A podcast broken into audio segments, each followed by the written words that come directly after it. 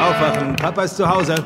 Willkommen daheim, Sir. Willkommen zu dem härtesten, ungeschnittensten und ehrlichsten Podcast rund um Internet und Digitalisierung. Willkommen zu Digi-Domisierung. Die Welt ist im digitalen Wandel. Jede Sekunde verändert sie sich und das immer schneller. Stillstand ist Rückstand. Doch mit dem, was da auf uns zukommt, rechnet fast niemand. Goldene Zeiten für die, die nicht drüber reden, drüber nachdenken und vor allem dann auch handeln. Entwickeln wir uns weiter oder bleibt der Trend? Der Mensch verdummt an seinen Möglichkeiten. Digidomisierung ist wohl an der Tagesordnung. Hallo meine Lieben. Na, habt ihr mich schon vermisst? ja, irgendwie so die letzte Woche war dann halt mal keine Folge zu finden, daher jetzt diese Woche Folge 6.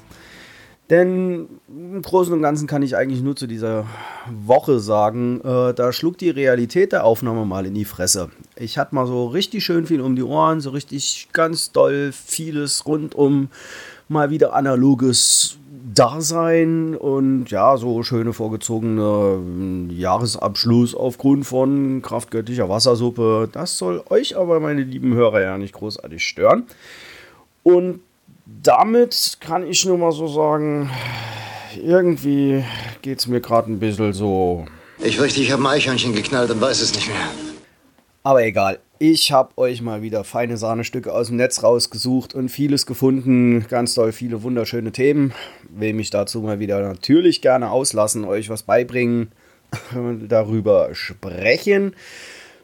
Aber nichtsdestotrotz, vorab, bevor ich das tue, trotz dass ich ja die Woche abwesend war, ich fand die Reaktion total klasse, so in den Statistiken und allem. Ähm, danke, dass ihr mir so wunderbar treu seid, dass ihr immer noch fröhlich am Start seid, es immer mehr werden. Es sich sogar noch ausweitet. Mittlerweile Grüße gehen raus nach Frankreich und Amerika. Ich freue mich tierisch. Und ähm, ja, ich lade auch in dieser Folge jetzt vorneweg schon direkt wieder ein. Geht auf die Seite, Haut mal unten in die Kommentare was rein. Ich habe auch persönlich schon das Feedback bekommen, hm, da muss ich mich ja wieder irgendwie anmelden oder registrieren oder nein, ihr könnt auf der Digidomisierungsseite, äh, einfach nur mal zur Not bei Google Digidomisierung ja dann eingeben. Ich meine, er findet mich ja auch so. Ähm, auch die lieben Leute, die dann halt mir jetzt hier wunderschön zuhören, über Grüße gehen raus an die immer wachsendere Community bei Apple. Danke dafür an ähm, Spotify. Aber geht gerne mal auf die Seite, geht da auf die Folge, geht unten in die Kommentarfunktion, schreibt mir mal was dazu, wenn ihr Fragen habt zu irgendwelchen Themen. Ich kann nur immer wieder darauf hinweisen. Und jetzt starten wir aber auch mal schon gleich mit dem ersten Thema dann dementsprechend rein. Und somit komme ich mal gleich zu einer Sache, die euch mal nämlich direkt ein bisschen Mehrwert geben soll. Und zwar, wir haben ja dann so geneigte Windows 10 Nutzer. Ja, ich bin dann auch dementsprechend einer. Und es gibt ja immer wieder diese wunderschönen Windows-Versionen und dementsprechend ja auch die Updates. Und da haben wir jetzt äh, aktuell nämlich eins, mit dem es ganz doll viel Spaß dann gab oder gibt aktuell, ähm, wenn ihr damit nämlich auch Freude habt, so wie ich es hatte, auch mit ähm, Hilfefragen, äh, Fragen, bei denen ich dann ähm, gut helfen konnte. Und ähm, genau, wir haben nämlich jetzt die Windows 10 Version 19.03 am Start vom Mai 2019 Update dementsprechend. Wie findet ihr raus, was für eine Windows-Version ihr aktuell habt? Einfach mal unten auf den ähm, Windows-Button drücken oder optimalerweise einfach mal die Windows-Taste festhalten, auf R drücken und dann gebt ihr einfach mal ein WinFer. Also WinVER und dann seht ihr dementsprechend, was für eine Release-Version ihr dann von dem Windows 10 habt und habt ihr dann ein neues Update bekommen dürften das einige in den letzten 14 Tagen deutlich gemerkt haben, dass sie auf 1903 hochgegangen sind. Vor allen Dingen auch, wenn ihr einen dementsprechenden wunderschönen HP und ganz witzig sogar in der Kategorie Office Jet Pros, wo ähm, sehr viel gezählter Gemecker, ähm, bin auch ein bisschen der Meinung, ja, okay, weil man kauft dementsprechend ja schon Office Jet Pro, geht davon aus, dass dann im Büro bei der Nutzung und so weiter da ein bisschen vielleicht weniger Probleme auftreten könnten, aber Pusteblume. Wir haben nämlich dann das Problem, drucken geht nicht mehr. Dementsprechend haue ich euch nochmal in die Show Notes dann mal einen ähm, schönen Link. Ich selber ähm, habe nämlich auch Ewigkeiten dann danach suchen dürfen, weil HP bietet immer wieder an, ja, ihr müsst dann den HP Universal Treiber bzw. HP Universaler Druckertreiber dementsprechend installieren. Da kriegt ihr universelle Druckertreiber für diverseste unterschiedliche, manchmal auch nicht dementsprechend passende Typen, rennt ihr noch mehr Probleme, Stunden, Tage eurer Lebenszeit könnt ihr damit wunderbar verschwenden. Und ich habe jetzt den kompletten universalen Druckertreiber dann gefunden und hau euch den Link in die Show Notes. Habt ihr Probleme, dass ihr nicht mehr drucken könnt? Diesen Druckertreiber einfach mal installieren und siehe da, it's magic. Es geht wieder. Hoffe, ich konnte dem einen oder anderen damit helfen. Ähm, hat auch ganz viel Spaß damit gebracht, das nämlich, ähm, genau, scannen und alles geht noch, wie gesagt, Druckertreiber drauf und dann läuft die Laube. Dementsprechend kommen wir dann zum nächsten Thema. Ich war ja jetzt dementsprechend 14 Tage am Sammeln ähm, und komme auf mein aus anderen Folgen schon bekannten Lieblingsthema, nämlich PSD 2. Und PSD 2 ist ja hier diese Zahlungsdirektive. Wo habe ich wieder mein Spickzettel gelassen? Himmelkreuz. Da ist er doch. Also nämlich die Payment Service Direktive 2 oder dann auch mal schön auf Deutsch zweite Zahlungsdienstrichtlinie Linie die ja halt dementsprechend so einiges besagt. Und jetzt hat man dann ähm, der IT Daily zufolge nämlich auch dann mal daraus gefunden, dass Händler schätzen Wissen der Verbraucher völlig falsch ein. Und das äh, stelle ich auch so mittlerweile wunderschön fest. Nämlich 73% der deutschen Verbraucher, abgesehen von den geneigten Hörern hier jetzt dann, haha, wieder was für die Statistik getan, haben nämlich bislang noch nie von den neuen Zahlungsrichtlinie PSD2 gehört. Allerdings glauben 9 von 10, 93% der Händler in Deutschland, dass Kunden ungefähr oder sogar ziemlich gut darüber Bescheid wissen. Soweit kann das einfach mal herzlichst auseinandergehen. Die falsche Einschätzung des Handels über den Informationsstand bei ihren Kunden ist über die Länder hinweg nämlich ähnlich. Insgesamt kennen mehr als drei Viertel, 76% der befragten PSD2 gar nicht, obwohl 88% der Händler dies glauben. Genau, diese PSD2-Richtlinie sorgt ja halt eben dafür, dass ihr alle Online-Transaktionen ab 30 Euro eine neue Sicherheitsmaßnahme eingeführt würde, wurde. Demnach müssen ja jetzt bei Online-Shoppern ähm, und bei den meisten Internetkäufen eine Multifaktor-Authentifizierung durchlaufen werden, um die Identität nachzuweisen. Das funktioniert zum Beispiel jetzt über die Eingabe von einem Code, der ans Handy geschickt wird, oder ihr habt dann dementsprechend so eine Secure-App oder ähm, ihr müsst auf, auf jeden Fall dazu, Leute, die äh, TAN-Listen sind tot und auch das andere, SMS und TAN dementsprechend auch soll abgeschafft werden aus Kostengründen. Dementsprechend soll immer mehr auf Apps gehen. Und das, was ich mich immer frage oder mich sogar auch ein bisschen, ja, ich quatsche auch einfach auf der Straße mal Leute an. Und vor allen Dingen stelle ich in letzter Zeit häufigst, auch wie in der letzten Folge mal mit der, Mobil, äh, mit der ähm, Mobilcom-Debitel-Geschichten und hier Tag der Alten, das kann bei einem Tag nicht zu Ende sein, weil ähm, was machen denn unsere Alten momentan? Ich habe zum Beispiel gesagt, ja, mein Mann musste sich jetzt mit ähm, Ende 60 ein Handy zulegen oder ich habe das Problem, dass mir gesagt wird, mein Android ist ähm, zu alt, mein Provider hat keine Updates mehr rausgehauen, jetzt muss ich mir ein neues Handy kaufen, nur damit die App funktioniert. Oder dementsprechend, was ich ja auch meine persönliche Meinung sehr fragwürdig finde und auch sehr doppelmoralisch, die Banken und so weiter oder ähnliche andere jetzt dann hingehen und ja diese wunderschönen, ähm, ja, äh, wie soll ich jetzt sagen, Karten, TAN-Generatoren, richtig, also diese komischen Kartenteile, ich sag mal, mit einem, ach Gott, keine Ahnung, geschätzten Hardwarepreis oder ähm, Herstellungskosten in Höhe von, ich, ich behaupte jetzt einfach mal, einen Euro und habe mich einfach mal so ein bisschen schlau gemacht, ein bisschen spazieren gegangen, habe da mal gefragt, ist es dann jetzt eigentlich in dem Konto? Ähm, aktuell habe ich dann mal zum Beispiel gefragt bei der Postbank, das kann man ja super mal mit Paketchen abholen oder so kombinieren und habe gefragt, ist das jetzt im Konto mit drinne und kostenlos? Nö, kostet dann dementsprechend der günstigste 15 Euro und der nächste 30 Euro. Super Bomben-Zusatzgeschäft, finde ich mega klasse. Dazu kommt, muss ich sagen, ich habe da auch mit den TAN-Generatoren mal eine Zeit lang dann rumgespielt, ganz am Anfang, weil neuer fancy Scheiß muss ja ausprobiert werden.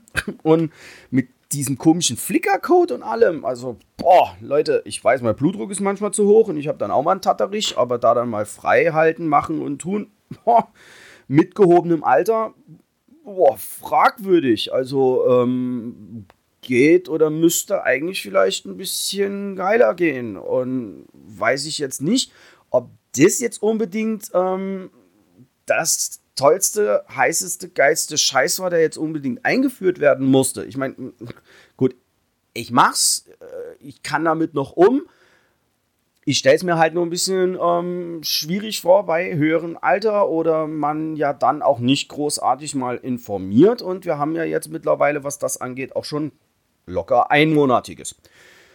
Wie gesagt, nutzt die Kommentarfunktion. Würde mich mal interessieren, was ihr so davon haltet, macht und tut. Ähm, Finde halt halt nur auch sehr interessant, dass man dementsprechend hier mal äh, ne, schwarz auf weiß digital dann doch wiederum findet, dass die Meinungen diesbezüglich doch recht auseinandergehen. Und somit nämlich mit PSD2 und allem anderen tauchen wir da mal wieder ab in den Irrsinn und den Wahnsinn des Rechts und allem in den sonstigen im Internet. Und zwar, ich habe davon nichts irgendwo anders gefunden, will euch das nicht vorenthalten, weil was ich so schön feststelle in der deutschen Medienpolitik ist ja, du wirst ja über sowas nicht informiert, weil den Standardbenutzer scheint das ja auch nicht zu interessieren. Nichtsdestotrotz, Ö Oberösterreicher gewinnt Patentstreit um TAN SMS.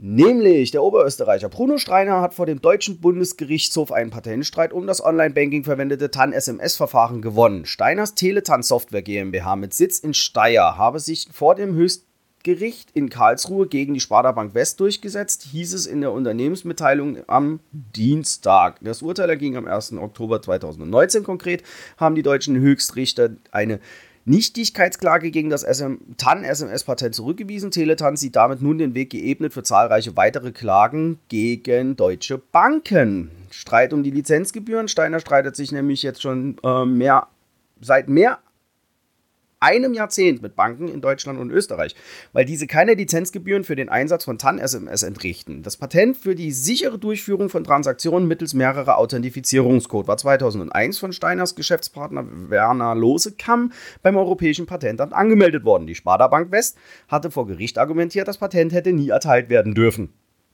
Okay, kann man machen. Finde ich interessant.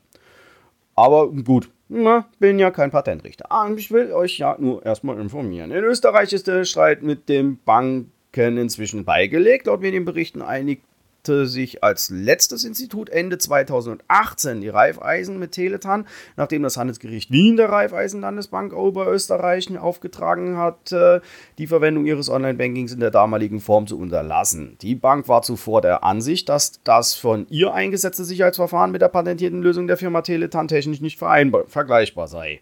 Klage gegen A1 am, La am Laufen. Aktuell geht Teletan in Österreich laut eigenen Angaben gegen die Telekom Austria vor, weil ein Autorisierungssystem auf der A1-Webseite das eigene Patent verletzen könnte. Steiner reichte dazu Klage und Antrag auf Erlassung einer einstweiligen Verfügung beim Handelsgericht Wien ein. Und und Banken natürlich dann, ach, ihr, ihr, wisst es dann noch selber und so weiter, nämlich weltweit in Verwendung. TAN-SMS oder auch TAC-SMS. M-TAN und SMS-TAN genannte Verifizierungsverfahren werden seit vielen Jahren von Banken weltweit eingesetzt. Sie haben Online-Überweisungen sicherer gemacht. Auch abseits der Finanzbranche hat sich das Verfahren etabliert, ähm, ja, auch für andere Authentifizierungen und so weiter. So basiert in Österreich die Handysignatur auch auf SMS-Codes. Große Internetkonzerne wie Google, Facebook und Amazon bieten für den sicheren Logfile, äh, Login ebenfalls Zwei-Faktor-Authentifizierung mittels SMS an. Viele Unternehmen stellen jedoch seit längerem auf App-basierte TAN-Verfahren um, weil diese günstiger sind und auch als sicherer gelten. Das wollte ich euch einfach mal so mitgeben, deswegen finde ich das nämlich super klasse. Ähm, ich sag mal, der, äh, boah, der arme Mann hat dann hier einfach mal so ein Patent gemacht. Und ich wollte jetzt nicht unbedingt mit ihm streiten, weil so, boah, keine Ahnung, 18, also volljährigen Gerichtspro volljährige Gerichtsprozesse die ganze Zeit hier am Laufen haben, machen und tun, 18, 20 Jahre, um dann am Ende festzustellen, also jeder macht es, jeder nutzt, ich habe so ein Patent und dann, äh, ja, das Patent hätte nie erteilt werden dürfen. Und das Ganze mal 18 Jahre lang mal so festzustellen, sportlich, Freunde. Ähm, lasst doch einfach mal Entwicklern ihre Entwicklung und wenn ihr meint, das nutzen zu wollen, macht das doch dann mal dementsprechend, denen ihr Geld zu zahlen oder da anzufragen. Ich meine, ich lasse mich hier auch oft genug darüber aus, dass dementsprechend die Regulierung und alles dann, oder jeder macht so seinen eigenen Reis und dementsprechend haben wir dann da das Problem, gehen wir zusammenarbeiten, machen und tun, aber boah, schwierig. Erklärt natürlich dann jetzt auch die Umstellung der Authentifizierungsverfahren und warum dann jetzt mehr mit Apps und allem anderen gespielt wird. Hm. Wollte ich euch nicht vorenthalten, so wie erstmal zum weiteren Informieren. Kommen wir damit auch schon gleich dann zum nächsten Thema Informationen und Co. Gehen wir nämlich genau dazu in meine Lieblingsecke. Politik ist, das ist die, das, das was möglich ist. Schöner hätte ich es nicht ausdrücken können. Und zwar geht es nämlich da jetzt um Folgendes. Klar, selbstverständlich, weil ja auch jeder darüber berichtet hat, haben wir alle mitbekommen, die Bundesregierung beschließt Datenschutzcockpit, Anführungszeichen bitte mitdenken, gerade damit Bürger einsehen können, welche Behörde ihre Daten hat. Nämlich äh, die liebe, ich nenne sie jetzt einfach mal meine neue Digitalisierungsfront, Frau Dorothee Bär. Ich hatte mich ja schon in einer anderen Folge ein bisschen dazu über sie ausgelassen und ähnliches anderes. Aber sie scheint ja ein bisschen Finger ziehen zu wollen. Kommen wir auf den Punkt. Künftig sollen nämlich die deutschen Bürger online einsehen können, welche Behörde ihre Daten vorliegen. Ein Online-Portal soll transparent darlegen, welche Daten zu welchem Zweck übermittelt werden. Natürlich hat sich das zuständige Kabinett unter der Leitung von Digitalstaatsministerin Dorothee Bär einen raffinierten Namen für das neue Vorhaben ausgedacht, nämlich Datenschutzcockpit soll es heißen. Im Namen ausdenken sind sie immer super toll. Wer darin wohl am Hebel sitzt. Also, warum ist es nämlich wichtig, dass sie sowas machen? Weil es ist nämlich längst überfällig, dass die Politik eine Möglichkeit schafft, Behördengänge online zu erledigen. Im Punkto E-Government, wie es ja so schön wunderbar ja genannt wird, hinkt Deutschland im Vergleich zu anderen EU-Mitgliedstaaten immer noch hinterher. Und zwar so weit wunderbar hinterher. Kommen wir nämlich da mal auf Datenfakten, Analysen vom Handelsblatt Nämlich die Zeit drängt in international fällt die Bundesregierung immer weiter zurück in einem EU-Ranking zur Verwaltungsdigitalisierung belegt Deutschland unter den 28 Mitgliedstaaten inzwischen nur noch Platz 24. Cool. Ja, und aufgrund dessen, als Reaktion darauf, hat die Bundesregierung die digitale Aufruhrjagd im Bereich des E-Government aufgerufen. Behörden von Bund, Ländern und Gemeinden sollen künftig Bürgerdaten untereinander austauschen können. Die Bundesregierung soll nur noch elektronisch kommunizieren und der öffentliche Dienst soll für IT-Fachkräfte attraktiver werden. Freunde der Sonne, soll er gerne attraktiver werden. Ich habe es selber erlebt und durchgemacht und ähm, herzlichen Glückwunsch. Dann fangt endlich mal an, auch in dem Punkto am Paragraphen 13 Absatz 1 äh, Grundgesetz, Eignung, Leistung und Befähigung zu arbeiten, weil wir haben eine Menge IT-Fachkräfte, die dann nämlich auch Berufserfahrung haben und die über einige Jahre dann dementsprechend schon daran arbeiten, machen und tun, die nicht unbedingt ein Diplom in der Tasche haben, aber dann dementsprechend ja aufgrund dieses Paragraphens aus Aufschrei an Ausschreibungen oder sonstigem dann von öffentlichen äh, Stellen kategorisch de dementsprechend schon mal ausgeschlossen werden. Was ich in dieser ganzen Branche auch mitbekomme, bedeutet, unsere ITler fliehen aus diesem Land. Ich weiß mittlerweile schon von Dänemark, von Schweden, von Norwegen, von ähm, Irland und, das, und nur so ein paar Länder und Highlights. Ähm, ich habe ja auch schon gesagt, mit den Digitalnomaden, dieses Interview hat sich leider etwas verschoben, weil fang sie, der liebe Sascha hat ähm, sich auf jeden Fall bereit erklärt für ein Interview. Ich freue mich schon riesig drauf, möchte mir dazu aber bitte neuen, äh, möchte mir dazu aber gerne ja einen neuen Termin ähm, sagen und zuschicken. Und ähm, ja, er meinte, er sitzt zu diesem Zeitpunkt just dann in einem ICE. Das wird dann ein bisschen schwierig. Wir kennen, ja, Witzig, ne? wir haben wir bei Funklöchern und Co. Komme ich aber auch noch zu, ne? 5G und tralala. Nichtsdestotrotz, wir sind immer noch bei Bundesregierung und dass sie einen Finger ziehen wollen. Das Ganze sollte ja. Und man hat sich dann ja vor zwei Jahren das Ziel gesetzt, bis 2022 alle staatlichen Dienstleistungen digital anzubieten. Boah, wir haben jetzt bald 2020 und dementsprechend, ähm, merkt ihr was davon? Rockt, also Hut ab, Frau Mütze krasse Nummer, äh, hab da schon ein bisschen was vor. Und was man da so alles auch noch im Bereich IT macht, bringe ich euch später noch ein super schönes Fundstück der Woche. Ich habe auch wieder was Witziges dazu gefunden. Nichtsdestotrotz, was wir nämlich dann auch haben in dem Punkto Behörden und übergreifend, nämlich wie der Datenschutz die Digitalisierung nämlich dann auch nichtsdestotrotz bei der Medizin behindert. Wir wollen immer wieder alles dann jetzt digital, es wird alles unter Digitalisierung ver verwurstet, verhackstückelt. Ich möchte da heute tatsächlich mal nicht wieder drüber maulen. Ich komme da sicherlich wieder dazu, dass mir die Schlagader aus dem Hals platzen wird dazu. Nur ähm, die Patientendaten genießen natürlich einen sehr hohen rechtlichen Schutz und das hemmt nämlich auch die Unternehmen an Software und Algorithmen für den Gesundheitssektor zu arbeiten. Wir haben dort megamäßig hohe Ansprüche und unser lieber Jens Spahn lässt ja auch immer sehr gerne verlauten, Datenschutz sei was für Gesunde. Und der hat nämlich dann auch im Punkto Politik was fantastisch Cooles durchgesetzt. Wir haben Riesenprobleme rund um DSGVO, Datenschutz, Sicherheiten, ähm, Freigaberichtlinien, Ordnerfreigaben, Zahnärzte oder auch andere Zahnärzte, Allgemeinmediziner wurden mittlerweile sogar schon aufgrund von Freigaberichtlinien in den Ordnerstrukturen bei ihren Windows-Systemen, Windows-Server, Netzwerksystemen verknackt auf Strafen bis zu 350.000 Euro weil äh, dementsprechend auf drei Ordnern mal andere Rechte gesetzt wurden, als sie der, der DSGVO dann vorgesehen waren. Und dann haben wir aber jetzt sowas, das dementsprechend, nämlich, für, hat natürlich jeder von euch mitbekommen, wie man den Datenschutzabbau im Gesundheitswesen als Sicherheitsmaßnahme framed.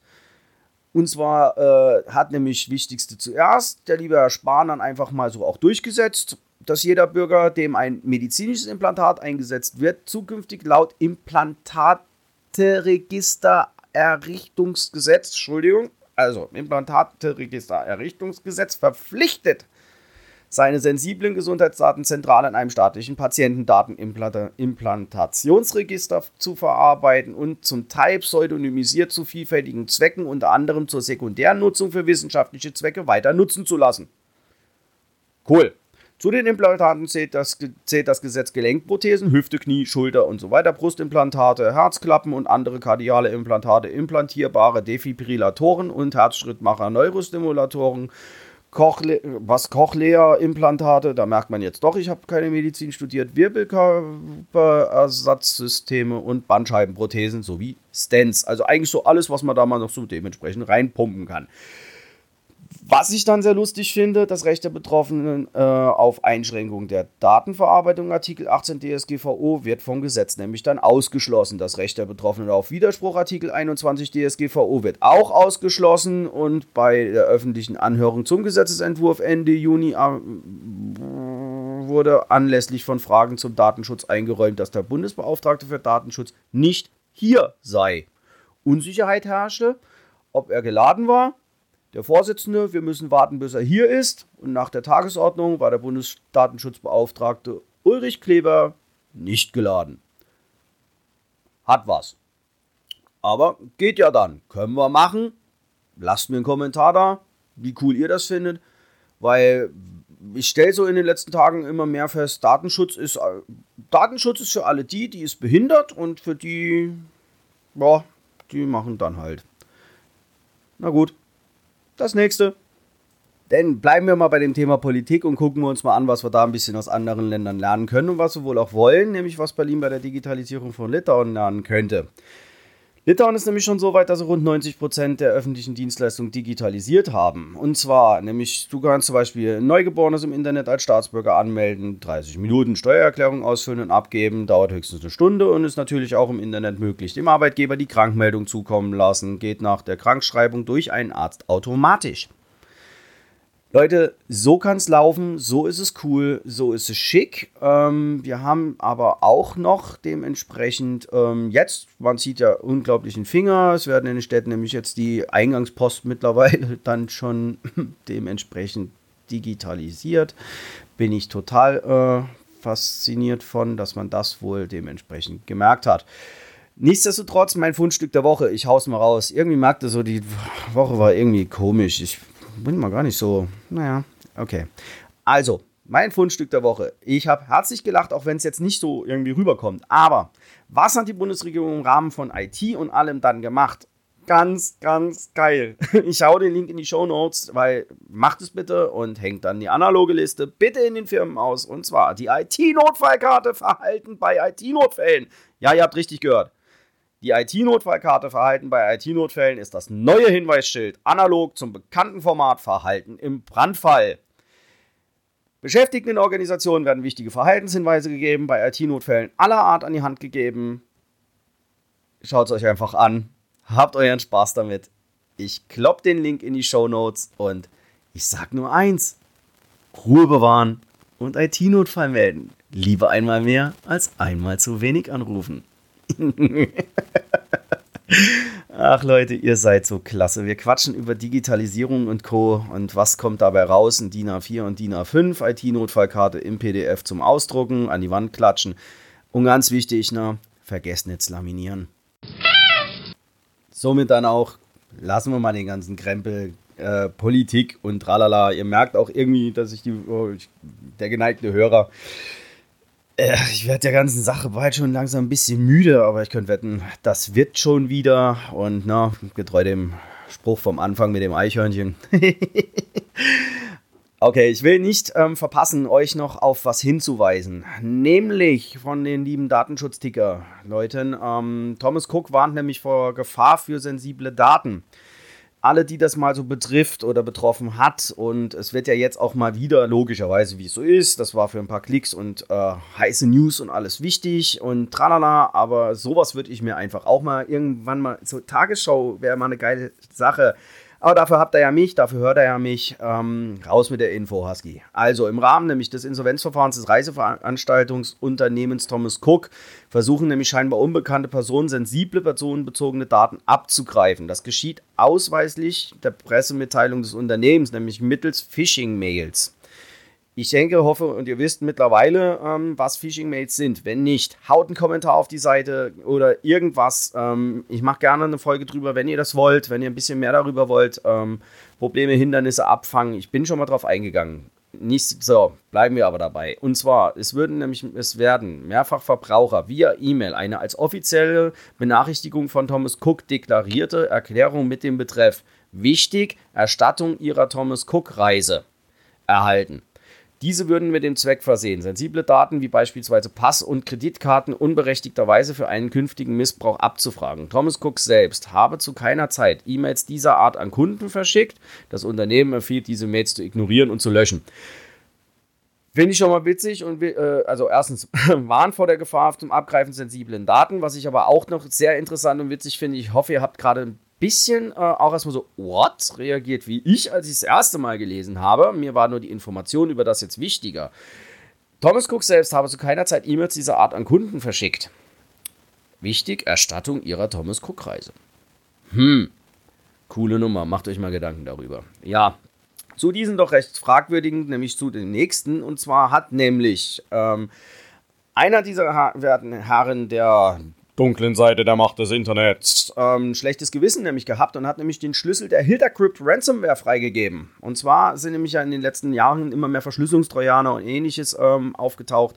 Ich hoffe, ihr habt noch nicht damit zu tun gehabt. Ähm, wünscht das keine. Ansonsten getreu dem Motto und im besten Tipp überhaupt, never forget your backup.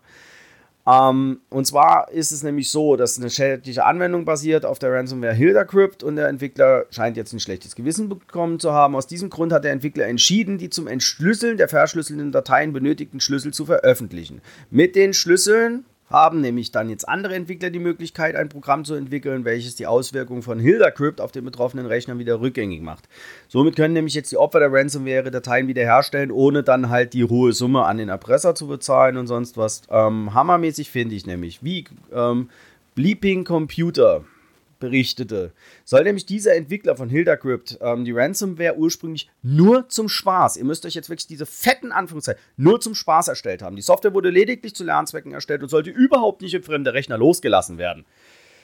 Vor wenigen Tagen ist dann jedoch eine neue Ransomware im Netz aufgetaucht, die zunächst als eine Variante der Schadsoftware Stop identifiziert wurde. Daraufhin hat der Entwickler von Hildacrypt den Sicherheitsforscher äh, Kruja RS kontaktiert und mitgeteilt, dass der Trojaner falsch identifiziert wurde und es sich in Wahrheit um eine ohne Erlaubnis entwickelte und in Umlauf gebrachte Variante seiner Anwendung handelt. Die Schlüssel zur Wiederherstellung der Dateien lassen sich in Form einer Entschlüsselungsanwendung auf der Webseite von MC-Soft herunterladen. Ich hau den Link auch in die Show Notes, falls ihr da dementsprechend ähm, ich Entwickler hier schon habe ähm, oder ähnlich. Ich hau's mit in die Show Notes.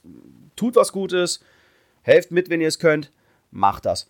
Und hier lassen sich nämlich zudem dann auch weitere Informationen über die Hilda Crypt Ransomware finden, für die, die Bock haben, sich da ein bisschen tiefer zu belesen. Und dementsprechend ähm, kann ich das Gleiche, was auch dementsprechend ähm, immer wieder dazu gesagt wird, den Rechner mit Sicherheitssoftware bitte schützen ähm, und einfach um eine Infizierung von Ransomware ähm, zu vermeiden.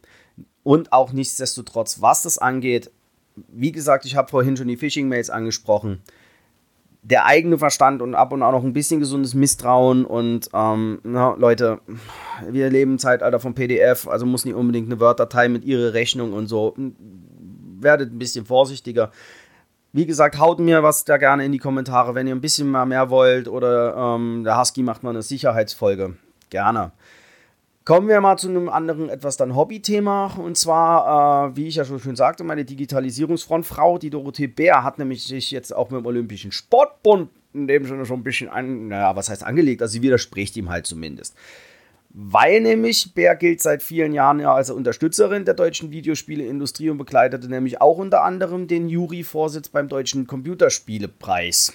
So, und als Teil der GroKo-Verhandlungsgruppe zum Thema Digitalisierung hat sie zusammen mit dem Abgeordneten wie Lars Klingbeil von SPD, Helge Braun, CDU und dann dem Thomas Jatzombeck die entscheidenden Passagen zum Thema E-Sport und Förderung im Koalitionsvertrag ausformuliert.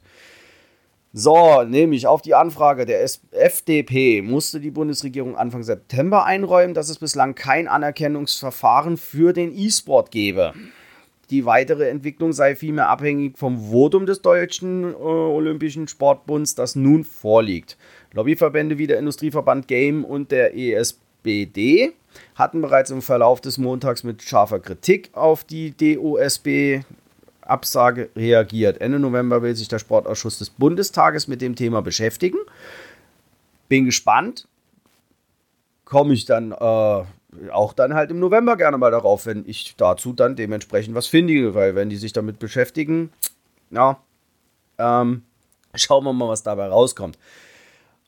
Und zwar, äh, was so nämlich dabei rauskommt und was ich nämlich, ich möchte einen in dieser Folge auf keinen Fall vermissen. Ähm, wer, bei, wer von euch im Netz unterwegs war und oder auch nicht, oder hier dann gerne bei mir dann unterwegs ist, der Hofi, mein lieber Seehofer, mein Ho Seehofer Hofi, hat ja wieder echt einen mega Bock geschossen.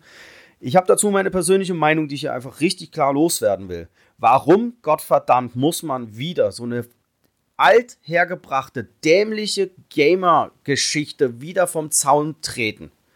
Ich möchte mich nicht dazu auslassen. Ähm, das haben mehr als genügend andere Podcast-Kollegen, YouTuber und sonst was zu Halle und so getan.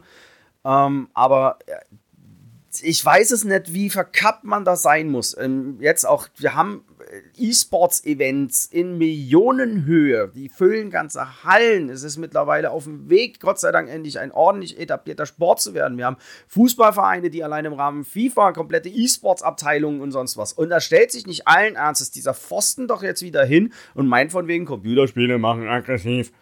Das steht wieder in keinem Kontext. Es ist mal wieder einfach äh, altmedial da was rausgerülpst.